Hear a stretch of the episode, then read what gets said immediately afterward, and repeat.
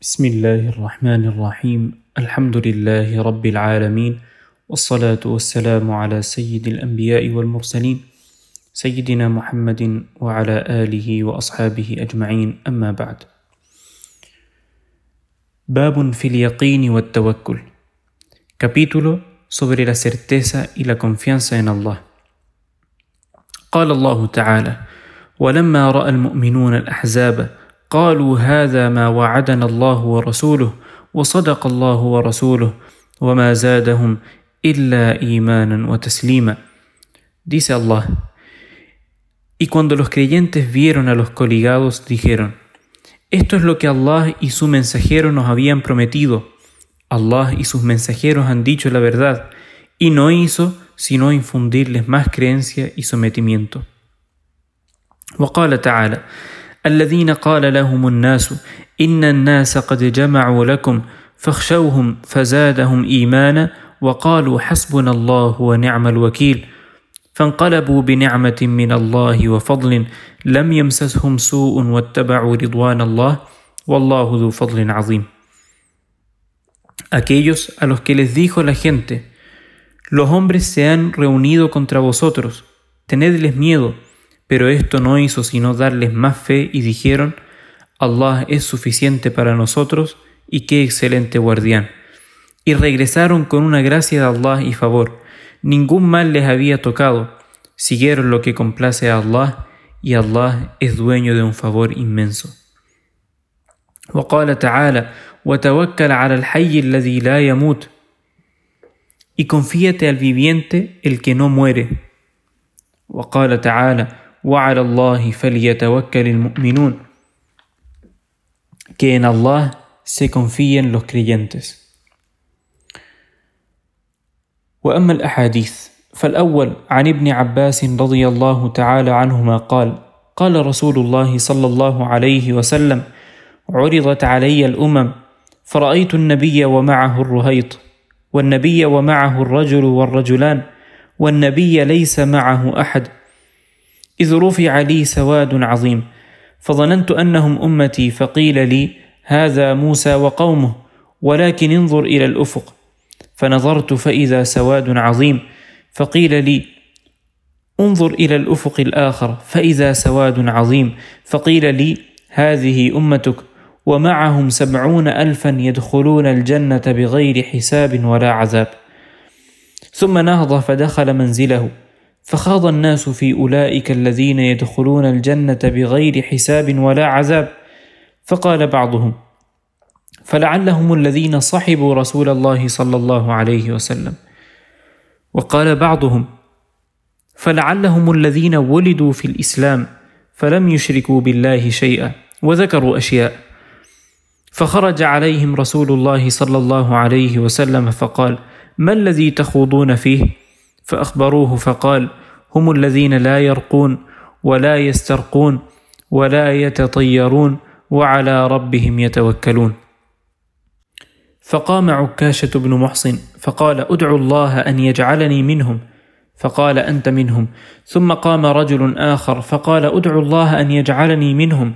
فقال سبقك بها عكاشة. متفق عليه.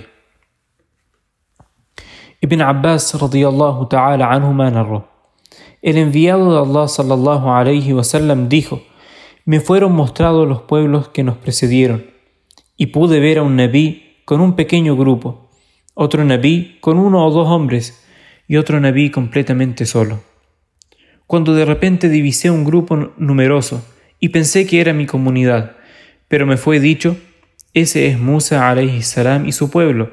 Pero mira el horizonte. Entonces divisé un grupo multitudinario y me fue dicho, esa es tu comunidad, y entre ellos hay setenta mil que entrarán al Jannah sin rendir cuentas ni ser castigados. Entonces se levantó y entró en su casa, y la gente empezó a hablar sobre los que entrarían en el Jannah sin rendición de cuentas ni castigo. Algunos dijeron, ellos deben ser los compañeros del, mensajero de Allah sallallahu alayhi wasallam. Otros dijeron, deben ser aquellos que nacieron en el Islam y no llegaron a asociar nada con Allah. Y mencionaron otras ideas. Entonces salió el enviado de Allah sallallahu alayhi wasallam y dijo, ¿De qué estabais hablando? Al informarle dijo, ellos son quienes no piden que se les practique ruqya, ni creen en el mal augurio, sino que se encomiendan confiando a su Señor. Al escuchar esto, se levantó a Ukayah bin Muhsin radiyallahu anhu y dijo, Pídele a Allah que yo sea uno de ellos. Le respondió, Tú eres uno de ellos. Luego se levantó otro hombre y dijo, Pídele a Allah que yo también sea uno de ellos. Pero él respondió, Ukaya se te ha adelantado. Este hadith ha sido convenido por el Bukhari y Muslim. وعن ابن عباس رضي الله عنهما أيضا أن رسول الله صلى الله عليه وسلم كان يقول: اللهم لك أسلمت وبك آمنت وعليك توكلت وإليك أنبت وبك خاصمت. اللهم أعوذ بعزتك لا إله إلا أنت أن تضلني أنت الحي الذي لا تموت والجن والإنس يموتون. متفق عليه.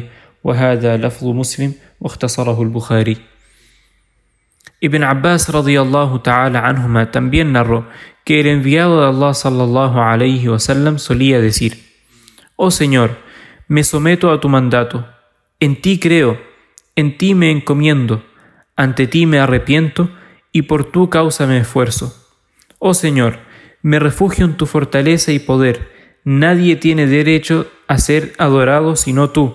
Me refugio en ti del extravío, tú eres el viviente que jamás muere, mientras que los genios y los hombres sí mueren. Este hadith también ha sido convenido por el Bukhari y Muslim. عن ابن عباس رضي الله تعالى عنهما أيضا قال حسبنا الله ونعم الوكيل قالها إبراهيم عليه السلام حين ألقي في النار وقالها محمد صلى الله عليه وسلم حين, حين قالوا إن الناس قد جمعوا لكم فاخشوهم فزادهم إيمانا وقالوا حسبنا الله ونعم الوكيل. رواه البخاري. وفي رواية له عن ابن عباس رضي الله عنهما قال كان آخر قول إبراهيم عليه السلام حين ألقي في النار حسبي الله ونعم الوكيل. وفي رواية له عن ابن عباس رضي الله عنهما قال كان آخر قول إبراهيم عليه السلام حين ألقي في النار حسبي الله ونعم الوكيل. Ibn Abbas anhuma dijo, Allah nos basta y qué mejor protector. Esta frase fue dicha por Ibrahim alayhi salam cuando fue arrojado al fuego y por Muhammad sallallahu alayhi wasallam cuando dijeron, los hombres se han reunido contra vosotros, temedles, pero eso no hizo sino aumentar su fe. Dijo, Allah nos basta y qué mejor protector. Este hadith ha sido narrado por el Imam al-Bukhari. Y también en otra versión del Bukhari, narrado de Ibn Abbas radiyallahu ta'ala anhuma, lo último que dijo Ibrahim alayhi salam antes de ser arrojado al fuego fue: Allah me basta y qué mejor protector. عن أبي هريرة رضي الله عنه عن النبي صلى الله عليه وسلم قال: يدخل الجنة أقوام أفئدتهم مثل أفئدة الطير رواه مسلم. قيل: معناه متوكلون وقيل قلوبهم رقيقة Abu Hurairah radiyallahu ta'ala anh narró que el mensajero de Allah sallallahu alayhi wasallam dijo: Entrarán al Jannah personas cuyo, cuyos corazones se asemejan al corazón de los pájaros. La explicación de eso es que sus corazones están llenos de encomendación a Allah subhanahu wa ta'ala. Quiera Allah subhanahu wa ta'ala otorgarnos a todos nosotros corazones que sean encomendados a Allah subhanahu wa ta'ala y quiera Allah subhanahu wa ta'ala aceptar de nosotros todas nuestras obras en este mes de Ramadán y durante toda nuestra vida. آمين وآخر دعوانا أن الحمد لله رب العالمين والسلام عليكم ورحمة الله وبركاته